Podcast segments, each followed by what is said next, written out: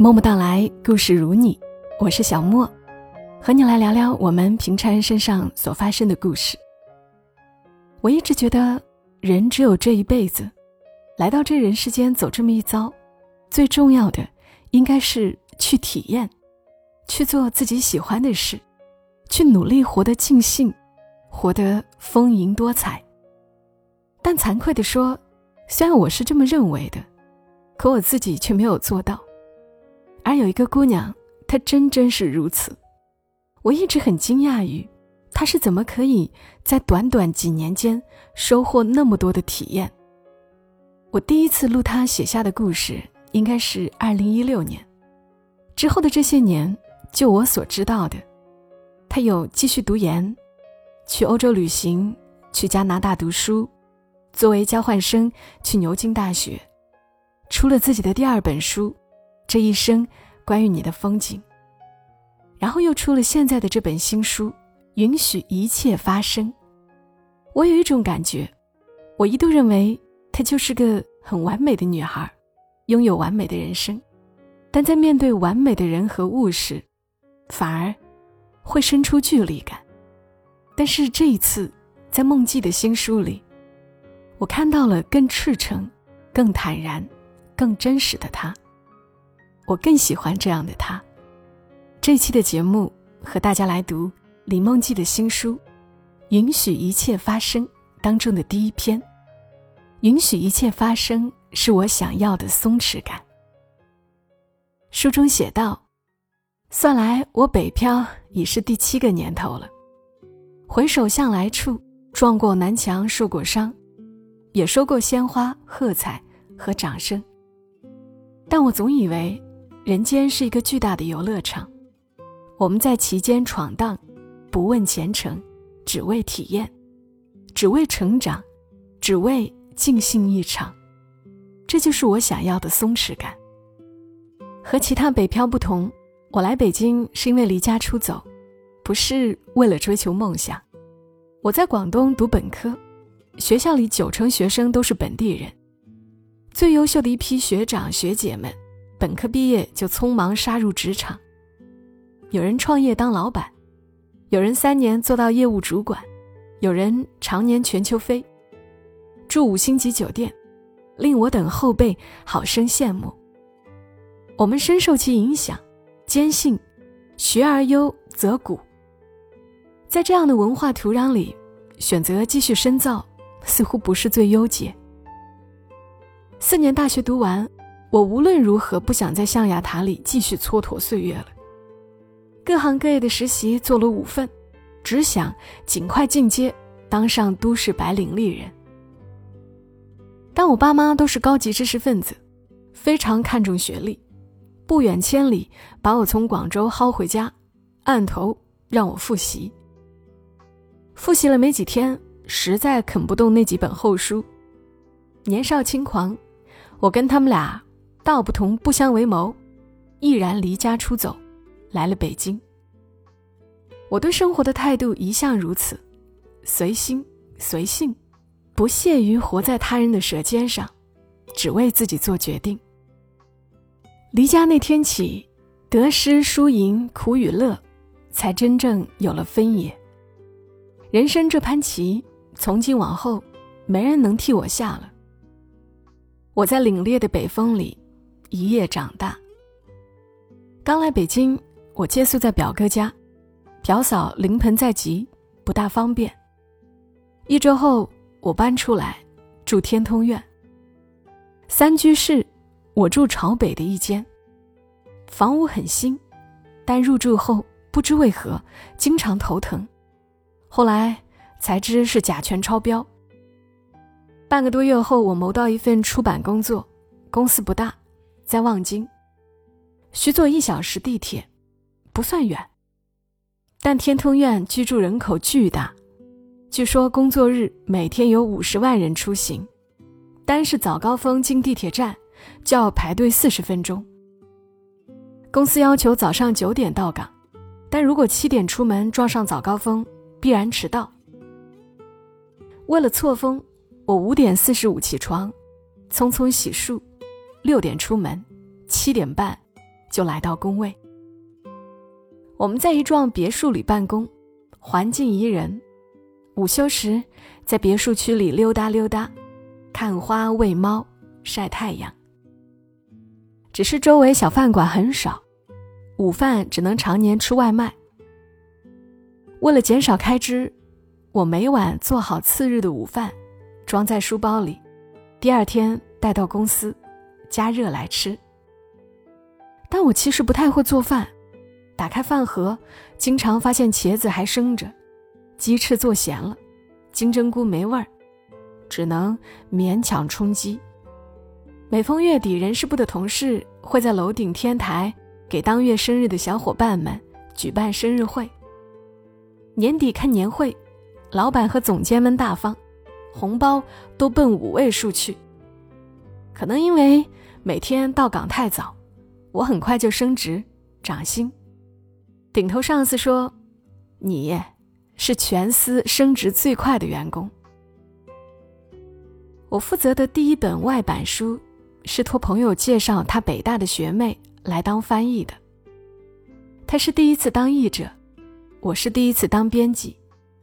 最后那本书竟销售了十万册，不断加印再版。许多年后还能在书店找到那本书的踪影，令人欣慰。那时我的同学们纷纷闯入互联网行业，月薪是我的两倍。偶尔相聚。总会劝我入局。虽然我认同工作是谋生，但总觉得人应该在可选范围内做自己喜欢的事，奔走在热爱里，才能不那么紧绷和焦虑。我总觉得钱不是省出来的，是挣出来的。主业驾轻就熟后，我也想着拓宽副业，毕竟经济基础决定上层建筑。我想让自己过得更舒服。如果为了热爱的事业家徒四壁、食不果腹，那也算不上爱自己。在朋友的介绍下，我顺利进入一家全球英语培训机构，做线上口语老师。彼时我还住在天通苑，因为之前的房子甲醛超标，换到了顶层，只有三个邻居，但室内面积更小了。每晚八点到家。还要做饭，忙完倒头就睡，只能趁双休日从早到晚的上课。我算了笔账，因为有了课时费，时间比从前更加宝贵，是真正的一寸光阴一寸金。时值盛夏，某个夜晚突然屋顶漏水，把半张床都打湿，我顺势搬到望京去了。租金涨了不少。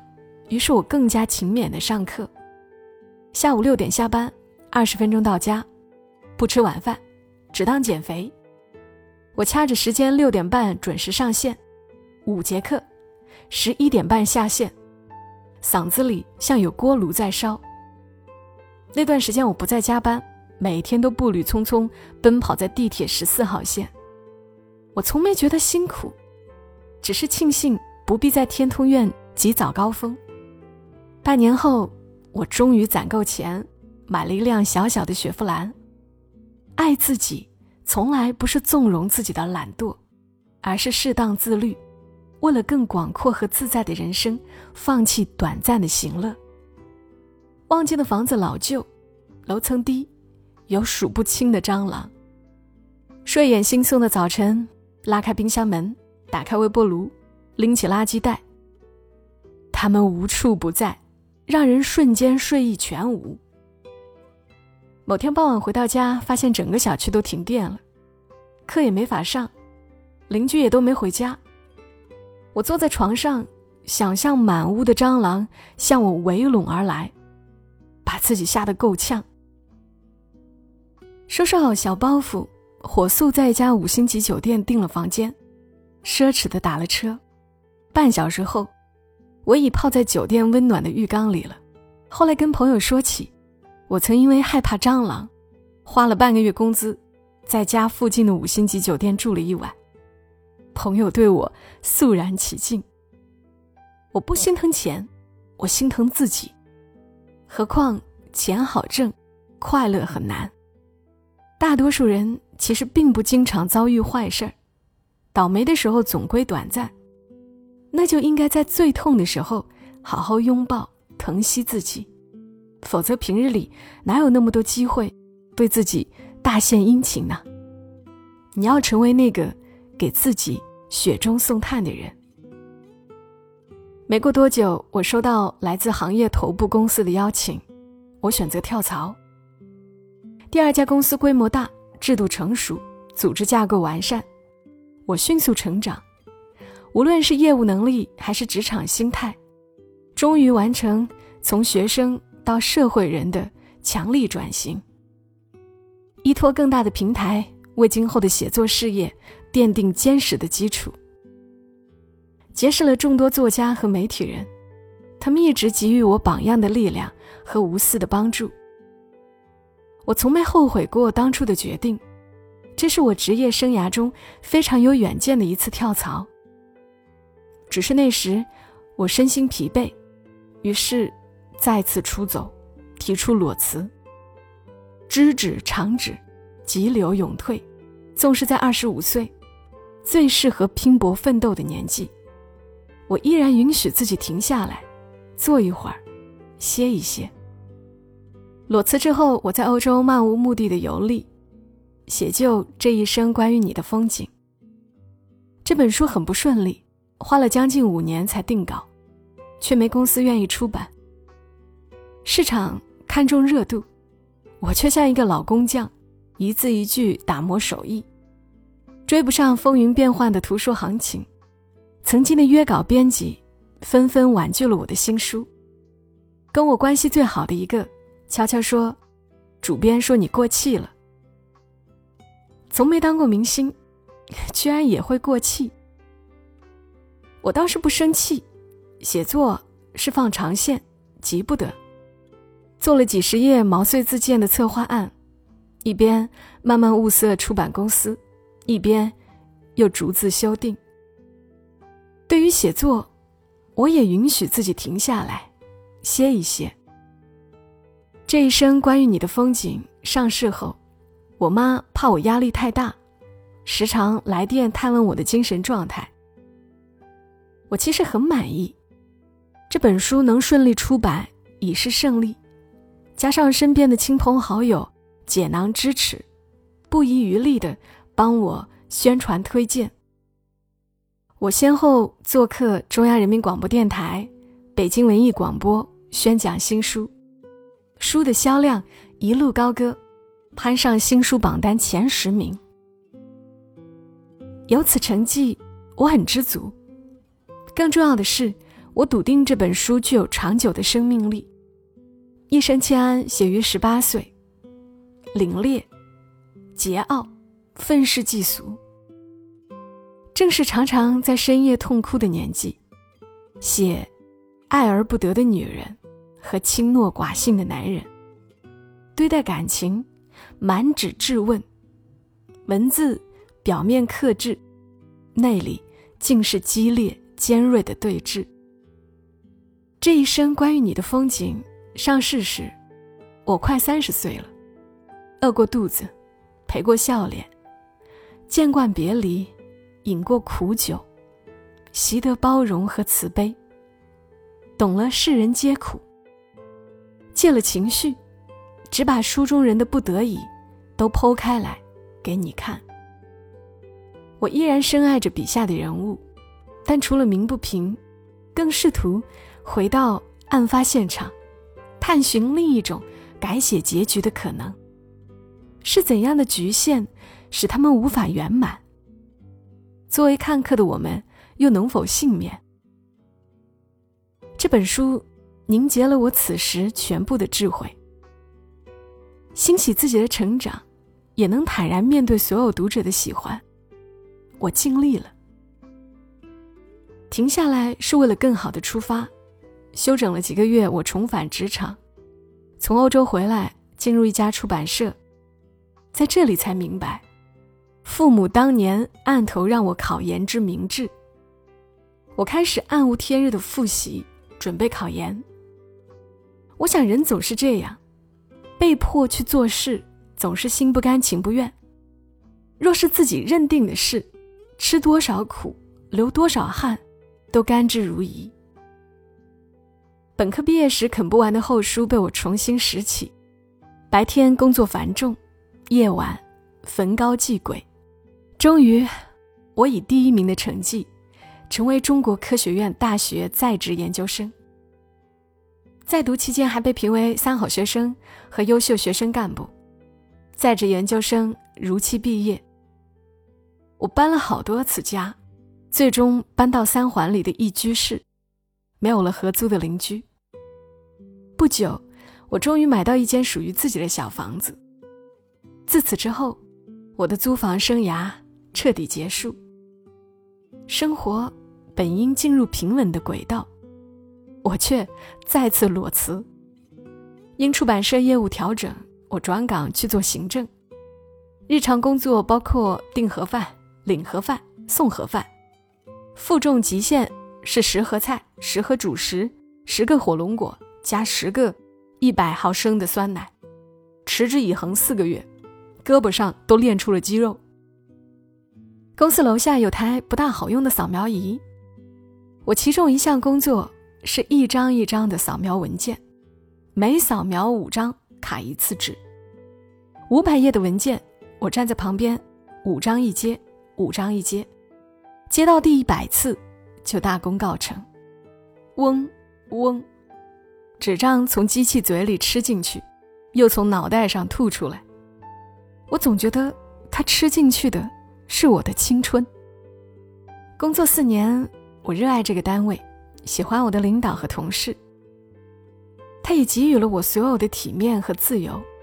办公室和家在同一个小区，每天中午能在家午休，工资与毕业时相比翻了五倍。下午四点四十五就下班，有时间创作、充电。单位为青年员工提供了很多学习、进修、见世面的机会。我作为青年业务骨干。讲座、培训、汇演，从不缺席。但这些羡煞旁人的外在条件，都抵不过日复一日的庸常。我感觉自己被困住了，不再成长，不再创造，在舒适圈里画地为牢。于是，二十八岁，衣食无忧的我，辞去光鲜的工作，在就业的凛冬，放弃了背靠大树的温暖。我走在北京长长短短的街巷里，看着七年不曾驻足观赏的北平之秋，走进大大小小的博物馆，听穿越千年的琉璃光盏中盛满的历史之音，在高高低低的寺庙道观磕长头，祈求身心清洁，不惹尘埃。我来到彩云之南的西双版纳，一个人。漫步在郁郁葱葱的原始森林，感受深秋的炙热与神秘，在吊脚楼里和傣族少女锻打一柄雕花的银梳，听他讲傣族的风俗习惯。进苍蝇小馆，点一碗地道的撒撇米线，跟厨师小哥聊聊他心中的西双版纳美食地图。我回到生我养我的故乡，给耄耋之年的奶奶洗头、更衣。洗脚。奶奶把我养大，但我以前从来没有为她做过这些。我更没有想到，她已经衰老至此。和爸妈一起逛街吃日料，想带他们去所有我去过的地方，听他们讲大半生所有的不开心与不甘心。单是陪伴，已是奢侈。与多年未见的老友相见。在时过境迁里，感受彼此从未改变的真诚和祝愿。我想过一种只悦己不悦人的生活，不求理解，但求无愧于心。在我心里，亦有一杆衡量意义与标准的秤。世俗之见，与我无关，孰重孰轻，我自有判断。有人说，高级的人生充满松弛感。以我有限的阅历而言，松弛感无非是为自己做决断，生活在热爱里，爱自己，并允许自己停下脚步，最终活成自己喜欢的样子。当你内心足够笃定时，便不会过度纠结、自我消耗。姑娘们，大方勇往直前。